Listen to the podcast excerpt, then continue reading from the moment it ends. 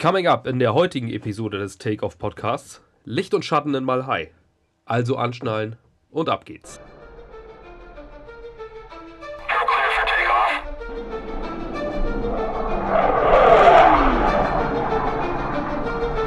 Moin, moin, liebe HörerInnen da draußen beim Take-Off Podcast. Heute müsst ihr wieder alleine mit mir Vorlieb nehmen.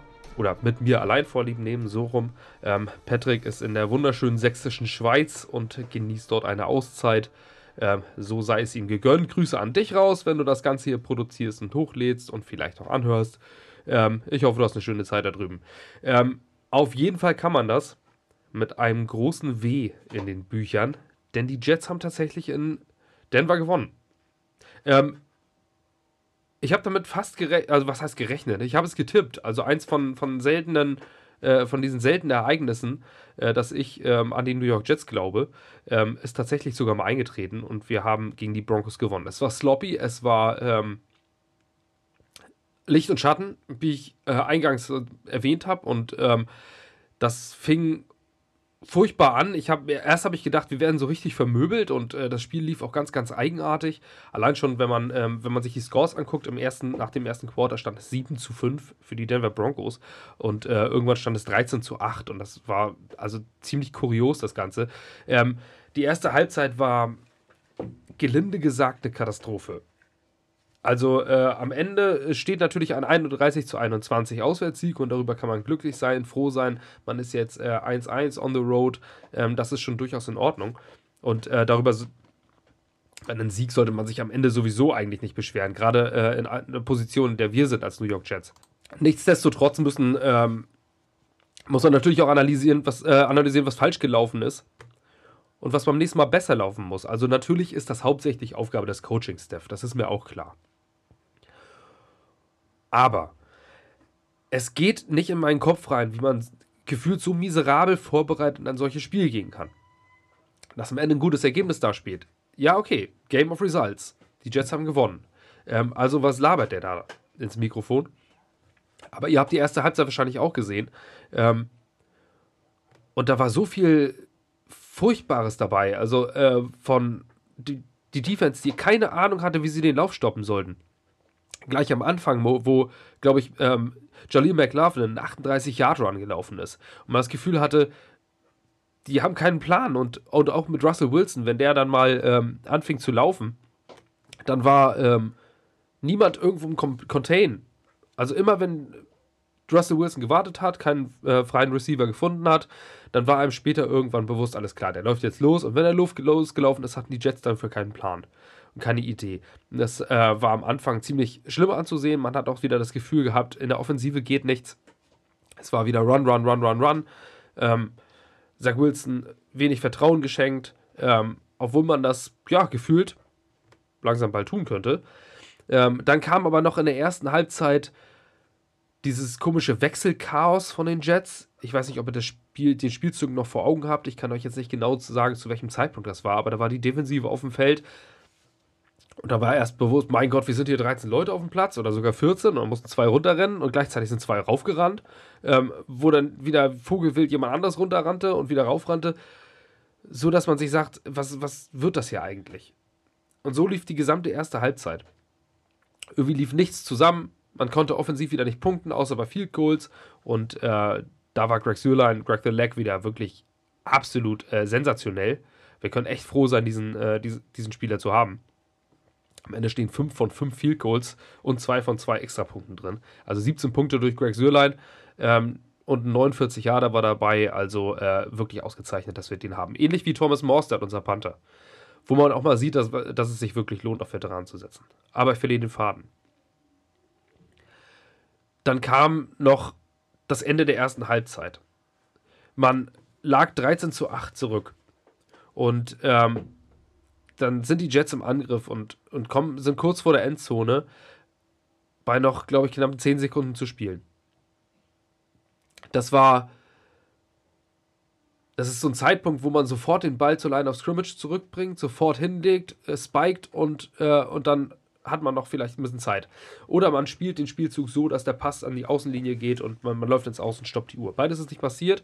Ähm, ich meine, der Pass war auf Yosama und er wurde dann im Feld getackelt und ähm, Zach Wilson läuft dann ganz entspannt. Also Usama blitzschnell sofort zur Line und legt den Ball dahin, aber dann ganz entspannt und passte Zeit. Irgendwie war auch null Pressure von der Seitenlinie und plötzlich ist das Spiel, äh, ist das Spiel in der Halbzeit. Also man hat dort einfach drei Punkte liegen lassen. Das war aber nicht das einzige. Ähm, der einzige Fehler, der lief in der zweiten Halbzeit, war nochmal ein, ein dickes, dickes Ding, als man ähm, diesen sensationellen Brees Hall Touchdown, aber darauf komme ich gleich noch, ähm, erzielt. Und dann führt man 14 zu 13 und macht einen ganz normalen Extrapunkt. Das geht nicht in meinen Kopf.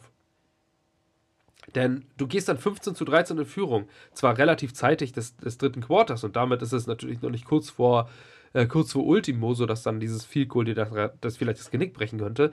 Aber man führt mit zwei Punkten Abstand. Geht dann der eine in Field Goal und der andere in Field Goal, dann führst du wieder nur mit zwei Punkten Abstand. Und zwei Punkte sind einfach nutzlos. Also du musst dafür zwei Punkte gehen. Ob du mit einem Punkt führst oder mit drei Punkten äh, oder mit zwei Punkten führst, ist eigentlich nahezu irrelevant. Ähm, überlegt kurz vor Schluss, es stand, es stand 28 zu 21. Wir haben mit sieben Punkten geführt. Ähm, also das war, das war äh, insgesamt sehr fragwürdig. Da für einen Punkt zu gehen, das ist für mich ähm, schlechtes, schlechte Coaching-Entscheidung gewesen. Man hätte doch für zwei gehen müssen, um äh, ein viel Goal Entfernung zu haben. Aber ich denke, die meisten von euch da draußen sehen das auch so. Zumindest habe ich das aus äh, Twitter, WhatsApp etc. so rausgelesen. Ähm, gut, ist uns am Ende nicht auf die Fuß, Füße gefallen, aber man sollte daraus lernen und Fehler analysieren, sich nicht zurücklehnen in seinem Stuhl nach einem Win und sagen, jo, wir haben gewonnen, das wird nächste Woche wieder was. Solche Fehler müssen abgestellt werden. Und ähm, das Team wirkte auch insgesamt einfach undiszipliniert, viele Penalties äh, in der ersten Halbzeit, ähm, insgesamt total sloppy, so dass man das Gefühl hat, dass das Team nicht richtig eingestellt ist auf den Gegner. Denn die Denver Broncos hatten die, ähm, also eine historisch schlechte Defense. Das hatten wir vorab schon besprochen im Podcast und ähm, ich habe euch das auch per Mail rausgeschickt, takeoffjets.substack.com. Wenn ihr da noch mal nachlesen wollt, äh, die Zahlen und Fakten hatte ich euch geschickt zum Broncos-Spiel. Und die Broncos waren, sind wirklich überall dead last in der NFL. Und äh, man hatte irgendwie keine Mittel und hat in der ersten Halbzeit nur diese, halt, diese acht Punkte erzielt. Ja, wieder ein Safety, das zweite Mal ähm, in Folge, weil Russell Wilson ist einfach für, ja, wollte einfach nicht aus der Endzone raus und ähm, wurde dann in der Endzone gesackt zum Safety. Und ähm, aber ansonsten nur noch halt zwei Field Goals. So, und kein Touchdown in der ersten Halbzeit gegen die Worst Defense in der NFL, historisch Worst Defense, ähm, ist einfach zu wenig. Und da hat man das Gefühl, das Team ist nicht richtig eingestellt gewesen. Nichtsdestotrotz, in der Halbzeit ist irgendwas passiert. Ähm, keine Ahnung, wer da so auf den Tisch gehauen hat. Aber äh, in der Halbzeit ist etwas passiert und ähm, man kam aus der Halbzeit raus und dann kam, diese, dann kam Brees Hall mit diesem sensationellen 72-Yard-Run. Ähm, das Blocking war perfekt. Joe Chipman hat äh, sogar noch seinen äh, Gegenspieler mit dem Pancake ähm, auf den Arsch gesetzt. Die Titans haben mitgespielt. Das Blocking lief ideal. Rechts, auf der rechten Seite machte sich eine Lücke auf und Breeze Lightning dann durch ähm, mit seinem 72 Yard Touchdown Run. Sensationelles Ding. Insgesamt sowieso Breeze Hall MVP des Tages. Auch wenn der Game Ball entschieden durch die Spieler an Nathaniel Hackett vergeben wurde, den Offensive Coordinator, der witzigerweise auch vorab als Captain gewählt wurde. Das ist ziemlich unüblich, dass ein Trainer als Captain gewählt wurde. Hier wurde es aber gemacht, wegen der Sean Payton-Geschichte, da komme ich aber gleich nochmal kurz drauf. Ja, Brees Hall, am Ende stehen in seinen Büchern 177 Yards, ähm, 8 Yards Average und äh, ein Touchdown und halt sein 72-Yard-Run. Also es war nicht nur dieser Run, der die Stats aufhübscht, äh, mit 72 Yards, sondern aus 22 Carries hat er auch äh, aus 21 weiteren Carries noch ähm, 175, äh, 105 Yards generiert. Das ist wirklich ausgezeichnet. Ähm, in den Running Stats steht noch ein Delvin Cook. Ja, 3,8 Average, 23 Yards aus 6 Läufen. Das ist so für so einen Nummer 3 Running Back noch ganz akzeptabel, aber Delvin Cook bezahlt man 7 Millionen und das zeigt sich jetzt nach, nach und nach. Also es war das jetzt schon das fünfte Spiel und er hat erst 97 Yards für die Jets gemacht. Das waren 7 Millionen. Mit Ansage in Sand gesetzt. Brees Hall, aber wie gesagt, ähm, hat die Chance, ja, theoretisch hätte er sogar die Chance, zum Offensive Player of the Week äh, ernannt zu werden. Das wird wahrscheinlich ähm, aufgrund anderer Leistungen in anderen Spielen nicht der Fall sein. Aber er ist der Star wo wir alle, äh, den wir alle meinten zu haben. Der ist er auch, ganz eindeutig. Das ist ja nicht nur dieses Spiel, sondern ähm, Brees Hall äh, war letzte Saison, bevor vor seiner Verletzung, ähm, genial und jetzt kommt er wieder und so langsam äh, wird es wieder. Also er ist ja nicht nur, nicht nur im Laufspiel, sondern auch im Passspiel ein Faktor. Und ähm, mal kurz zu der, er ist auch in der Geschichte, in den Geschichtsbüchern, also wenn man jetzt jede Statistik aufschreiben würde, ist in den Geschichtsbüchern auch drin. Denn ähm, durch die ersten zwölf Spiele der NFL-Karriere eines Running Backs war die Yards per Carry Average noch nie so hoch wie bei Brees Hall, nämlich 6,34 Yards äh, per Carry über seine ersten zwölf Spiele. Ähm, hat noch nie ein Running Back geschafft, eine so hohe Zahl seit 1970 abzuliefern. Also ähm, auch auf dem Weg, Geschichte zu machen. Äh, Brees Hall könnte unser 1000 Yard Running Back sein, den wir schon so, so verzweifelt lange suchen und den wir unbedingt mal wieder brauchen. Ähm, schön auf jeden Fall wieder einen Star im Team zu haben. Und was war noch so in der Offensive los? Ähm, Zach Wilson, diesmal ohne Touchdown geblieben, eine Interception geworfen. Ähm, ja, ob ich jetzt sage, auf die komme ich später, aber auf die komme ich jetzt gerne nochmal. Ähm, das war kurz vor Ende ähm, bei First and Ten, meine ich. Oh, ich bin mir gerade nicht ganz sicher. Auf jeden Fall war das der Wurf nach rechts außen auf Garrett Wilson. Und den werdet ihr wahrscheinlich alle noch im Kopf haben. Es gab einen äh, Screenshot davon ähm, wo ich nicht ganz verstehe, warum, äh, warum man mit einem Screenshot, mit einem Einzelbild bewerten möchte. Ähm, naja, auf jeden Fall ähm, wollte ich damit nur sagen, dieser Pass war so ein 50-50-Ball. Den wirfst du nach rechts außen und Garrett Wilson äh, dreht sich um und versucht den Ball zu fangen. Pat Surtain fängt den Ball ähm, und bringt die Broncos damit nochmal ins Spiel. Äh, schließlich stand es dort, ähm, war waren die Broncos damit noch ähm, in erreichbarem Ziel, dieses Spiel noch drehen zu können. Und das war, der Pass war nicht gut. Der hätte auf Außen gehen müssen, also der ging äh, inside. Ähm, der hätte eher zur Außenlinie gehen müssen. Auf der Seite stand Garrett Wilson und dann wäre es wahrscheinlich besser gewesen. Ähm, so kam er nach innen. Garrett Wilson geht runter, versucht den Ball zu fangen. Pat Surtain ähm, kommt, hat allerdings den besseren Schritt zum Ball und fängt diesen Ball ab zur Interception. Ähm, insgesamt nicht der beste Pass. Ähm, kann Garrett Wilson den Ball fangen? Puh, ja, es wäre möglich. Aber da gehört ganz viel Glück und Momentum zu. Und ähm, diese Interception würde ich einfach größtenteils weder jemandem die Schuld geben dafür, sondern mehr jemandem auf die Schulter klopfen, und zwar Pat, Surtain, das war eine absolut ausgezeichnete äh, Interception, perfektes DB-Play. Ähm, das muss man auch mal anerkennen. Dass es dann nicht vielleicht nicht um, einfach unbedingt äh, ein Fehler von, von einem Jet war oder Zach Wilson war wieder furchtbar oder Garrett Wilson muss diesen Ball fangen, sondern es war einfach nur gutes DB-Play. Wie dem auch sei, ähm, hat sich dadurch nicht mehr viel getan. Denn ähm, die Jets kamen ziemlich schnell zurück. Erst hatte man noch die große Angst, äh, wenn Russell Wilson und äh, der ist dieses Jahr gut und wir wissen insgesamt, was äh, Russell Wilson kann, ähm, beim Stand zu dem Zeitpunkt von 24 zu 21 äh, nochmal zurückkommt. Ähm, zumal vorher war ja auch der Touchdown der Broncos, der sie von 24-13 wieder auf 24-21 brachte. Und dann ein, ähm, wird so ein Drive mit Interception beendet, dann ist das Momentum wieder auf der anderen Seite. Aber nicht mit Quincy Williams.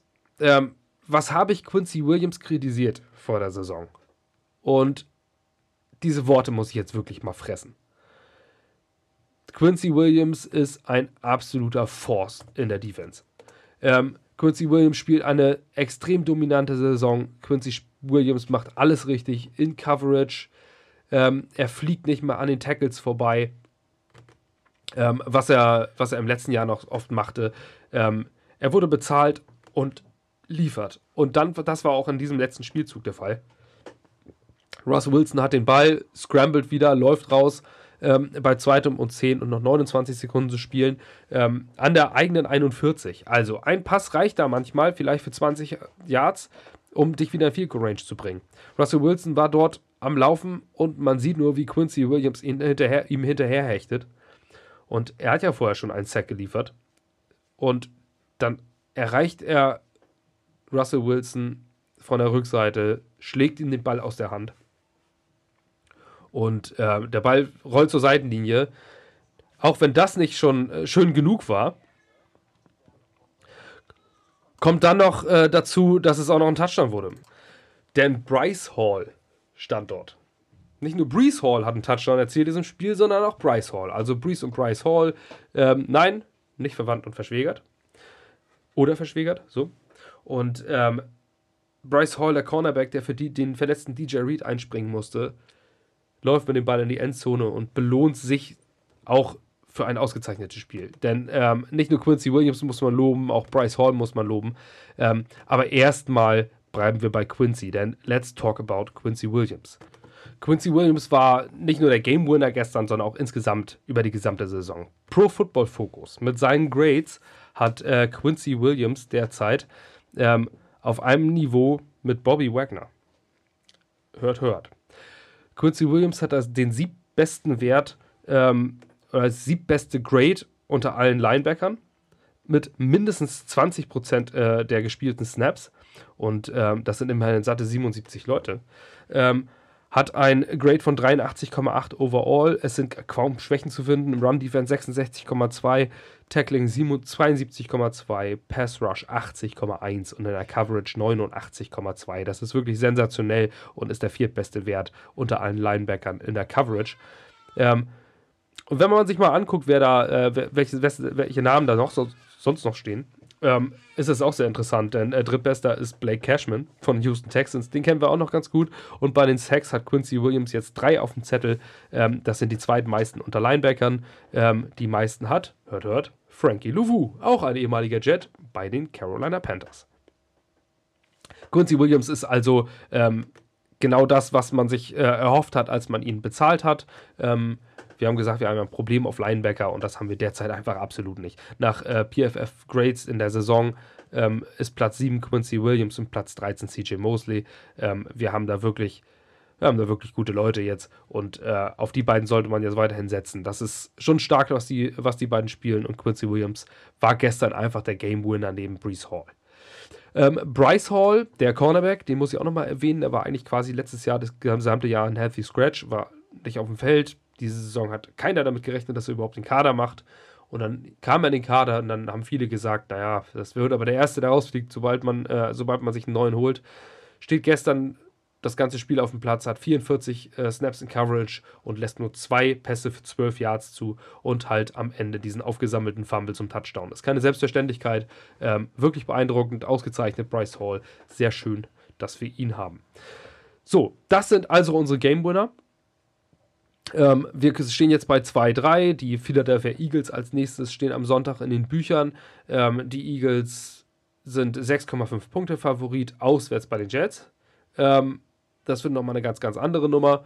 Ähm, was ich jetzt aber zu diesem Spiel nochmal sagen möchte, also klar, Zach Wilson müssen wir auch noch ansprechen. Ähm, 199, äh, 199 Yards stehen am Ende drin. Wenig Fehler gemacht. Ähm, das muss einem einfach gefallen.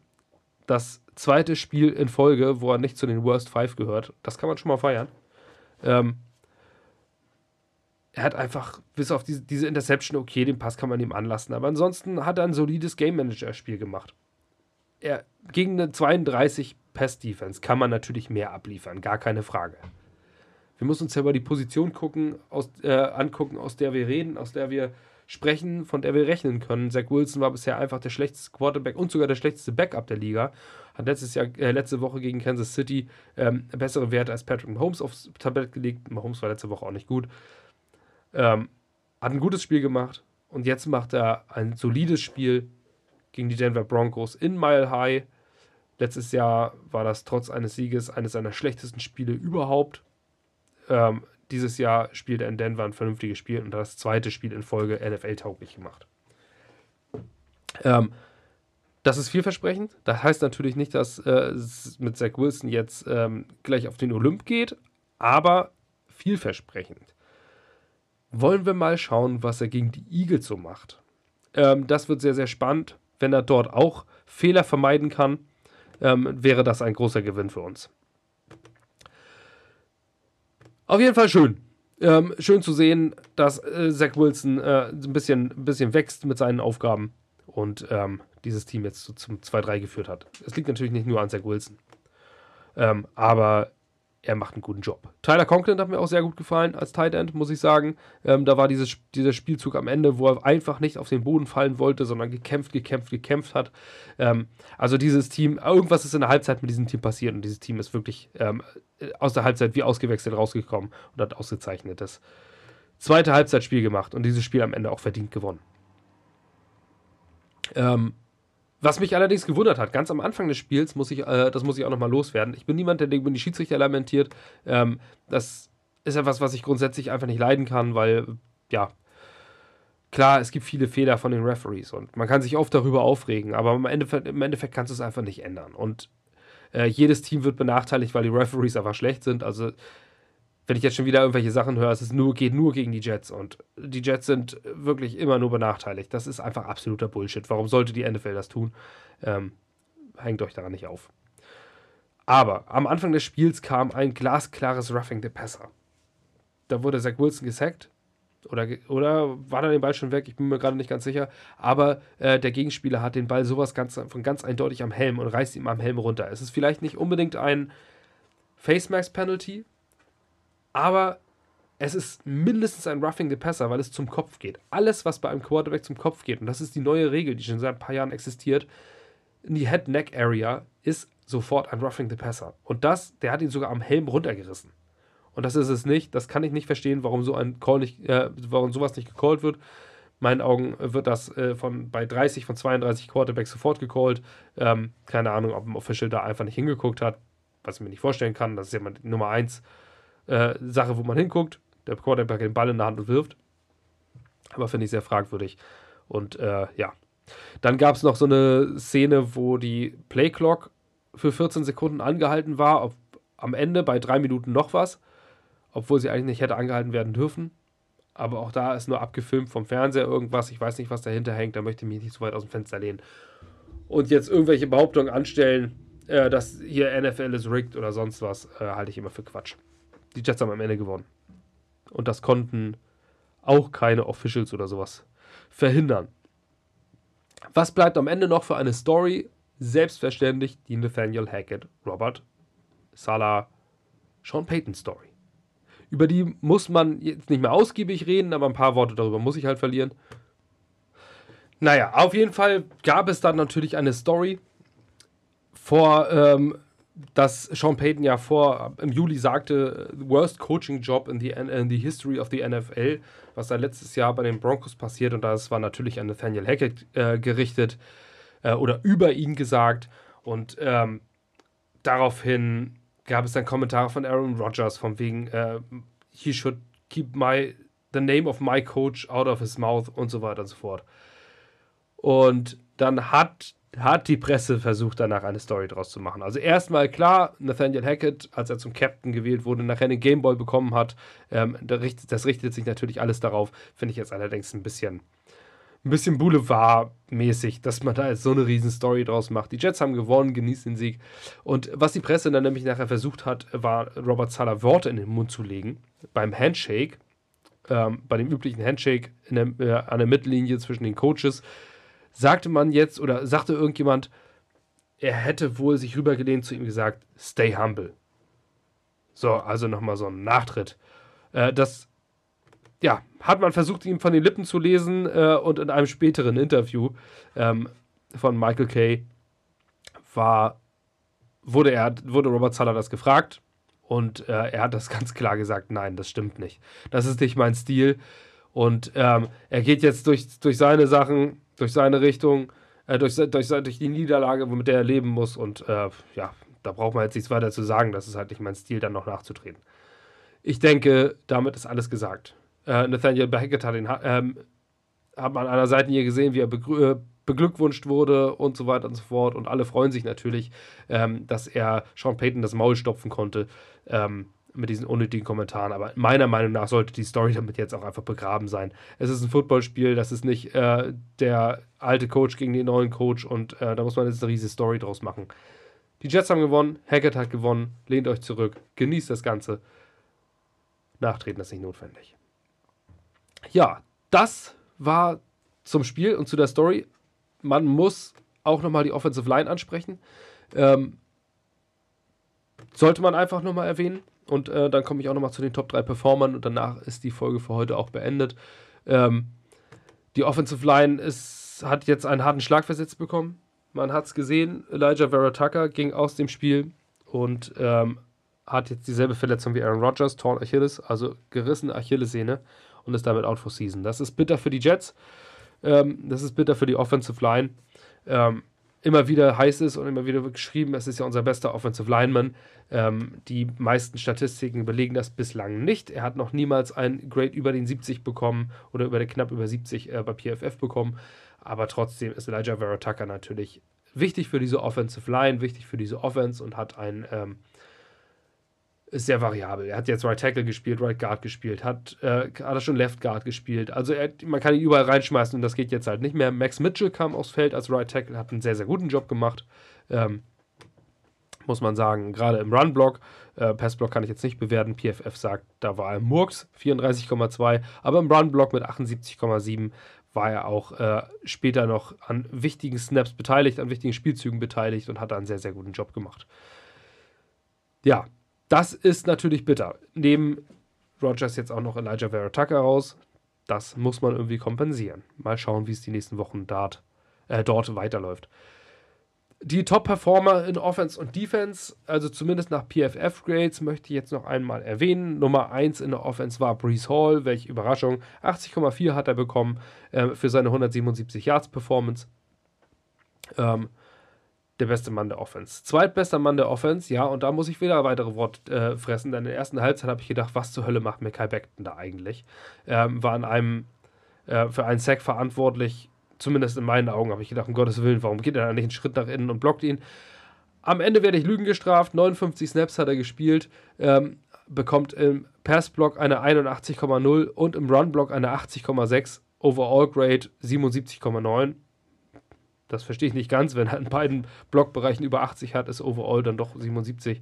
Aber vermutlich ähm, wird ihm der Penalty dort angelastet. Deswegen äh, das Overall-Grade ein bisschen runtergesetzt mit Kyle Beckton, aber ein ausgezeichnetes Spiel gemacht als Left Tackle. Vielversprechend. Nummer 3 in der ganzen Liste ist Tyler Conklin. Mit der 74,7 auch ein sehr, sehr gutes Spiel gemacht, was ich vorhin schon sagte. Ähm, blocken musste er nicht viel. Ähm, musste im Run-Block ab und zu mal mitmachen, aber äh, in der Pass Protection war er kein Faktor. Ja. Ihr fragt euch mit Sicherheit noch nach dem Grade für Zach Wilson. Das war eine 66,3, ein sehr solider NFL-Wert, womit man als Game Manager durchaus leben kann und auch, ein, ähm, und auch viel, äh, viel anrichten kann. Joe Tipman hat äh, in diesem Brees Hall Touchdown zwar einen Keyblock gesetzt, aber PFF sagt, nee, der war nicht so gut. Ähm, Im Passblock hat er eine 13,9 gekriegt. Also das, ich habe selten so einen niedrigen Wert gesehen. Doch, einen, aber da komme ich, das reiche ich euch gleich. Ähm, und im Runblock aber 65,6. Das ist solide. Für einen Rookie durchaus in Ordnung. Er muss beim ähm, Passblock irgendwo zwei, drei massive Fehler eingebaut haben, dass das Grade so nach unten gerissen wurde. Äh, niedriger geht nur noch Nick Borden, der Fullback, hat eine 0,0 gekriegt. Passblock hat aber auch nur einmal Passblock gemacht ich gehe davon aus, dass er sich da hingelegt hat und gewartet hat oder, ähm, oder selber den Quarterback gesackt hat. Wieso kriegt man sonst eine 0,0? Naja, gut. Ähm, PFF wird es wissen, warum sie das gemacht haben. In der Defense ähm, komme ich das, äh, das Ganze nochmal. Die drei besten, ja, Linebacker, Linebacker, Linebacker. Und zwar war der beste CJ Mosley mit einer 91,2, 9 Tackles, ähm, sieben Defensive Stops. Ähm, gut, im Passspiel 40 Yards zugelassen, 5 von 5 Pässen, aber nichts Entscheidendes dabei. Ähm, nichts, was die Jets in Bedrängnis gebracht hat. Ähm, oder sonstiges. Also ein absolut ausgezeichnetes Spiel gemacht. Ähm, 91,2. Jeder Tackle saß, kein Miss-Tackle. Nummer 2, eigentlich Edge Rusher, aber steht zumindest als Linebacker in den Büchern. Jermaine Johnson mit einer 90,4 hat seinen Sack gehabt 5 QB Pressures. Ähm, das ist auch sehr, sehr gut. 90,4 overall, 82,5 im Pass Rush. Sein kleines Breakout-Game, zumindest diesen Jahres. Platz 3 ist Jamie Sherwood, der hat nur 6 äh, Snaps gespielt, aber auch als Weakside Linebacker mit einer 83,3 ähm, einen sehr guten Job gemacht. QB Pressure dabei gewesen, ähm, ein Tackle dabei gewesen. ein Defensive Stop dabei gewesen. Platz 4 sind, ist dann Quinnen Williams mit 75,9 und es geht tatsächlich bis zum achten Defensive-Spieler, also acht Defensive-Spieler haben immer noch über 70 bekommen. Das ist in der oberen Spitze der NFL. Das war eine sehr ausgezeichnete Defensivleistung gegen ein starkes offensives Denver-Team. So long. Man muss natürlich noch Quincy Williams äh, mit seinen zwei Sacks erwähnen, das habe ich aber bereits getan. Ähm, der hat im Pass Rush 91,1 Grade bekommen. Ähm, overall aber nur in Anführungszeichen eine 74, ähm, weil im Tackling und Run Defense er als mittelmäßig bewertet wurde. Nichtsdestotrotz über die Saison bleibt Quincy Williams absoluter Force und wir können sehr froh sein, ihn weiterhin bei uns zu haben. Das war's für heute. Das war der kleine Rückblick auf die Denver Broncos. Ich hoffe, ihr konntet mit mir allein jetzt hier auch leben. Ähm, die Rapid Reaction nach dem Spiel gab es von Patrick. Ich konnte sie leider nicht liefern obwohl ich es eigentlich versprochen hatte, zumindest an Patrick versprochen hatte. Ich lag aber bei meiner weinenden Tochter im Bett, ähm, dass die letzten zwei Minuten, also ich habe tatsächlich den, ähm, die letzte Minute oder sowas, äh, mit dem Fumble, habe ich es noch vom Fernseher sehen müssen. Da hat meine, äh, was heißt sehen müssen, gesehen, da habe ich nach oben müssen. So, jetzt habe ich meine Worte wieder. Zu meiner Tochter, weil die dann anfing zu weinen. Und ich habe gedacht, nein, Mensch, wein doch in drei Minuten erst. Äh, hat sie sich aber nicht ähm, ja, nicht nehmen lassen, mich dann hochzubringen. Ich habe es nebenbei auf dem Handy dann laufen lassen und habe mir die letzten, äh, ja, das Abknien oder die letzten Spielzüge dann noch angeguckt. Ähm, tja, so ist das manchmal mit Familie. Ähm, aber die Tochter geht dann vor und dann konnte ich halt keine äh, Rapid Reaction mehr aufnehmen. Ähm, die wäre auch gemischt ausgefallen, muss ich sagen, denn äh, die erste Halbzeit hat mir absolut überhaupt nicht gefallen und da haben die Jets wieder ihr hässliches Gesicht gezeigt. Aber in der zweiten Halbzeit Darüber 23 Punkte in einer Halbzeit und, äh, und den Win mit entscheidenden Sacks und sowas kannst du einfach nicht meckern. Und äh, da darf man auch nicht mehr motzen. Da darf man sich auch nicht mehr beschweren. Nichtsdestotrotz stehen die Jets bei 2-3. Und äh, es sind viele Head-Scratcher dabei. Ähm, ein Devin Cook zum Beispiel in diesem Team und sowas. Also da sind Probleme dabei. Meiner Meinung nach sollte man Delvin Cook möglichst wenig einsetzen und in Zukunft Israel Abedekanda mal daran setzen, was Rookies anrichten können. Sieht man in Miami. Versucht es mal. Ähm, wir hören uns bald wieder. Wir hören uns äh, zum nächsten Spiel gegen die Eagles wieder in einer Preview. Mal schauen. Ich gehe nicht davon aus, dass ich dort so optimistisch reingehen kann wie jetzt in das Broncos-Spiel. Nichtsdestotrotz. Die Jets sind ein 2-3-Football-Team. In den Power Rankings sind sie irgendwo auf 24, 25 in den meisten Power Rankings angesiedelt. Wir haben also noch einen weiten Weg zu gehen. Wenn die Jets Philadelphia schlagen sollten zu Hause, dann wäre das ein massives Statement. Ähm, und sel aber selbst bei einer zu erwartenden Niederlage gegen, äh, gegen Philly könnte man mit 2-4 ist man immer noch irgendwo im Rennen dabei. Ganz davon ab, freut euch nochmal bitte über ein Shutout, sie, äh, Shutout, Shootout äh, Niederlage der New England Patriots 34-0. Als Jets-Fan sollte man vielleicht da doch einmal fröhlich mit der Wimper zucken. Auch wenn Niederlagenfeier nicht so mein Ding ist, aber bei den Patriots, da kann man es dann doch mal tun. Ähm, das waren die bösen Worte zum Schluss. Vielen Dank fürs Zuhören. Wir hören uns bei der Preview. Go Jets.